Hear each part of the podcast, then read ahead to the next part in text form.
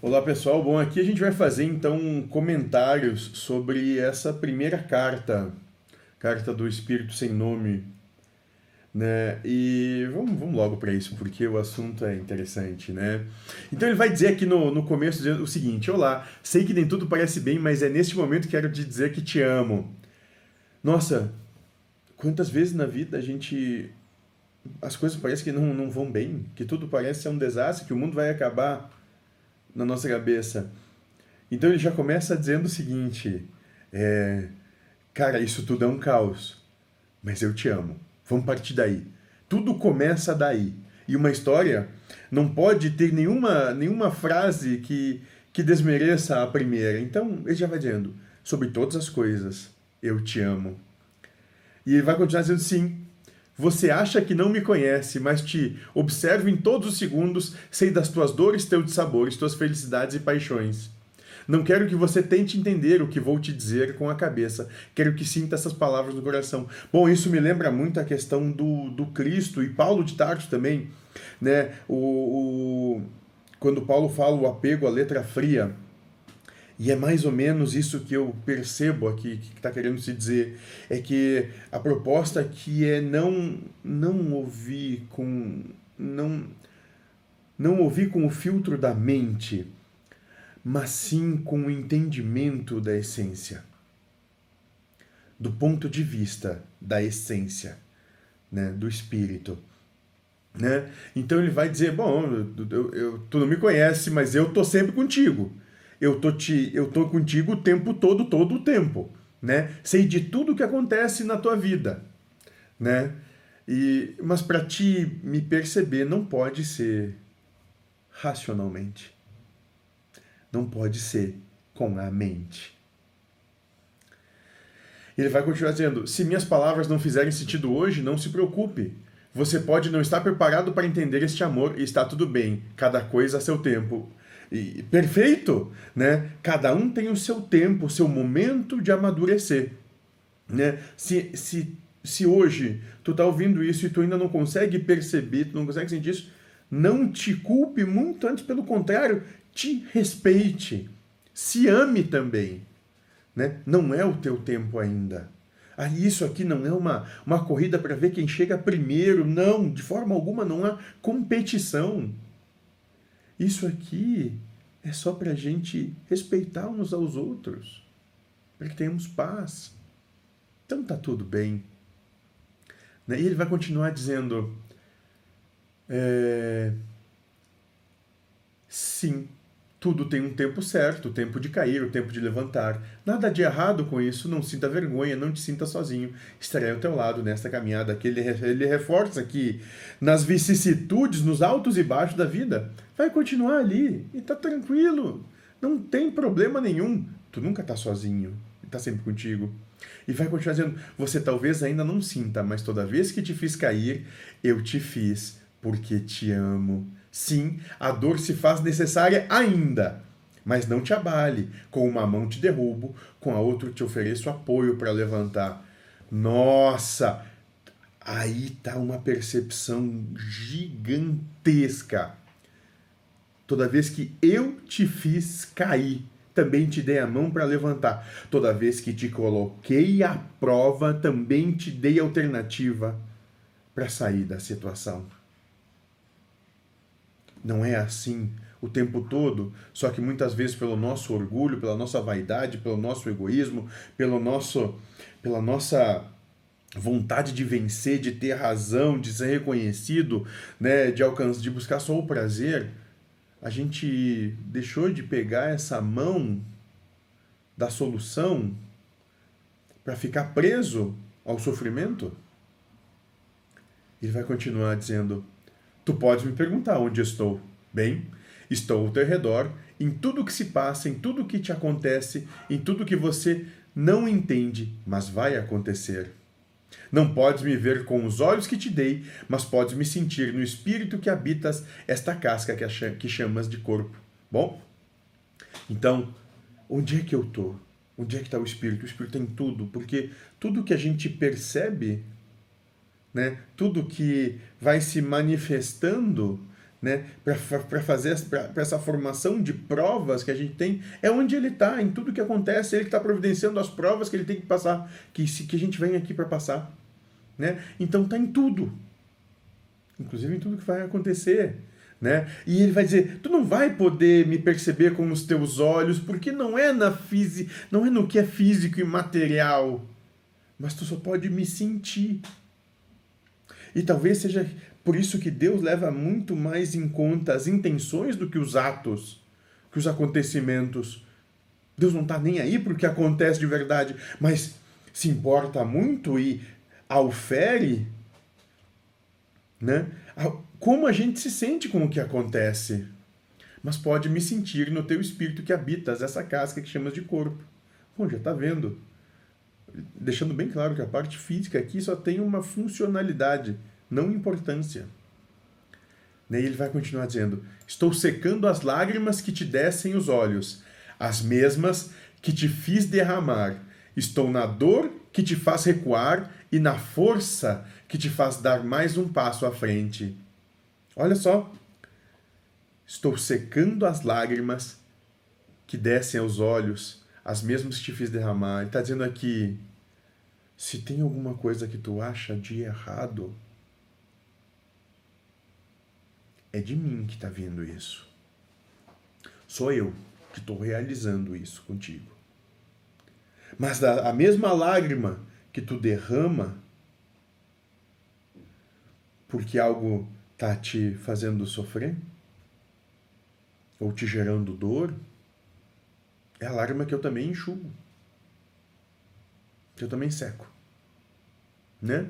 E olha só, estou na dor que te faz recuar. Quantas vezes a gente deixou de fazer coisas que realmente seriam tenebrosas, porque naquele momento a gente sentiu uma dor, e essa dor pode ser física, moral, sentimental, psicológica, psicossomática, vai saber, né? E que fez a gente parar e dizer: não, não, não vou, e, e por outro lado também, na força que te faz dar mais um passo à frente. Aqui, ao mesmo tempo, ele vai falando né, dos acontecimentos da vida na questão da dualidade, da polarização, né, que é justamente onde tu vai encontrar Deus nos extremos, né, no, na seca e na enxurrada.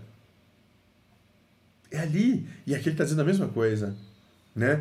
Que é na, nos extremos da polarização que eu estou no, no alto e baixo da vicissitude. E mais, ele vai continuar dizendo: Estou também no teu irmão que te coloca à prova. Estou na prova e estou na solução. Olha só. Deus é tudo, tudo é Deus. Todos os lugares, todo o tempo. E, ele vai, e aí vai, vai fazer um pedido aqui, ó. Fecha teus olhos físicos, silencia a tempestade que os pensamentos lógicos, esses lógicos entre aspas, e sentimentos que te provocam, e vais me escutar no silêncio da tua alma eu habito. Bom? Então tá aí. Onde é que está o reino dos céus? Dentro de cada um. É ali que está o reino dos céus. Não está nas, nas águas, nos rios, não está no, não tá nos ares, não está na terra, está dentro de cada um. E por isso que ele vai continuar dizendo: sim, você não me compreende, nem espero que isso aconteça nesse momento. Só te peço que a fé não desapareça do teu coração, porque para seguir essa caminhada, né, nessa proposta, só com fé, não com racionalização, só com fé. Em meio ao sofrimento, à dor, à raiva e a toda essa tempestade, saiba que não está sozinho eu sou você e você sou eu. Todos somos um e o um são todos. E aqui ele vai dizer que no meio dessa caótica percepção de tudo que parece que não tem sentido algum, há a unicidade a Deus. Todas as coisas. Deus é tudo, tudo é Deus. Ele vai dizer que sim, parece uma loucura, mas não te abale.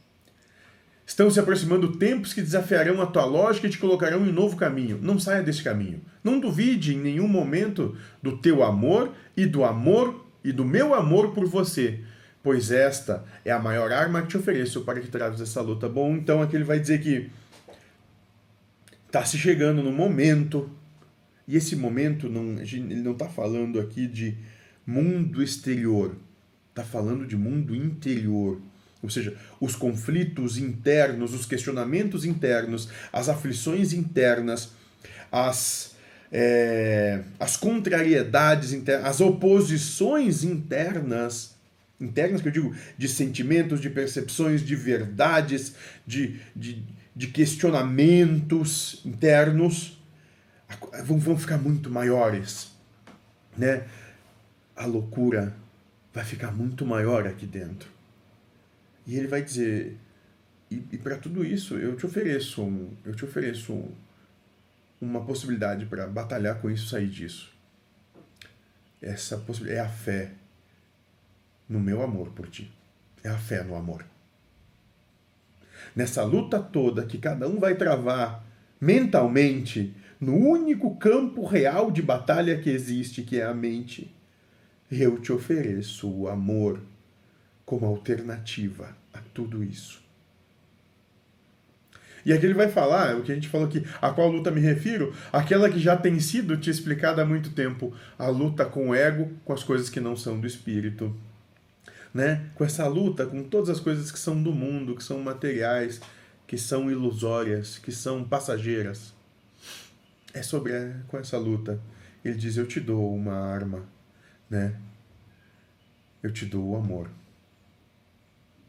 Né? Por isso que não duvide nenhum momento do teu amor e do meu amor por você.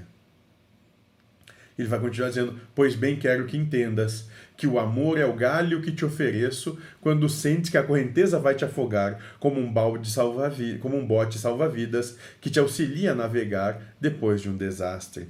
Aí, a saída. Quando tudo parecer complicado, quando estiver no meio da enxurrada sendo levado pela correnteza, e se tu realmente quiser esticar a tua mão, ela vai em direção ao amor porque o amor pode te salvar. Ele vai continuar aqui dizendo: é somente este verso que vai te mover as pernas e te fazer sair do lugar. Quando parecer que a lama te que impede de caminhar, as asas que te farão voar nas quedas mais profundas que ainda vou te provocar. Quando tudo parecer ruim, calma, ainda vai piorar, ele está dizendo aqui. Mas vai piorar, porque é como a águia que quando depois de chocar os seus ninhos, cria, de chocar os seus ovos, cria seus filhotes, e ela, e ela bota, faz seu ninho sempre nos píncaros maiores dos, das montanhas, ela começa a botar os, os tem que começar a voar. E sempre tem aquele aquele filhote mais retardatário que a mãe pega e começa a empurrar. E vai jogar penhasco abaixo para quê? Para que abra as asas e comece a voar. Por quê? Porque te ama, porque sabe das tuas capacidades, sabe de todo o teu potencial, tem absoluta confiança e entrega para ti, incondicional. Mas tu tem que voar por ti. Por isso que ele diz: sim, eu te amo. Mesmo você não lembrando de quem eu sou e do quanto estamos ligados, mesmo que em muitos momentos não me ame, brigue comigo e diga que sou injusto com você, eu te amo, não importa o que aconteça não importa o que esteja acontecendo nesse momento na sua vida. Esse cara que tu acha que é o teu mentor, que é quem provoca tudo que te acontece e que tu é extensão dele, continua te amando. E, aqui, e por isso que ele vai, vai concluir dizendo: Não te sinta culpado nem triste, não espero nada além do que sei que neste momento podes oferecer. Eu te aguardo e não te abandonarei nunca. Te amo e sempre te amarei. Espírito sem nome. Né? E aqui a gente pode ir até um pouquinho mais longe, talvez percebendo, compreendendo, trazendo que talvez essa carta não, não, necessariamente não, não precise ser só apenas do teu mentor, ou daqui disso que a gente vai chamar de mentor, vai entender como sendo mentor espiritual, mas de todo um universo, de todo um multiverso, de toda uma geração né, que está aguardando cada um de nós para que possamos ser completos, íntegros, na unicidade. Bom, gente, essa foi a primeira carta do, do Espírito Sem Nome e tem algumas outras que nós vamos, vamos começar a colocar. Sejam felizes.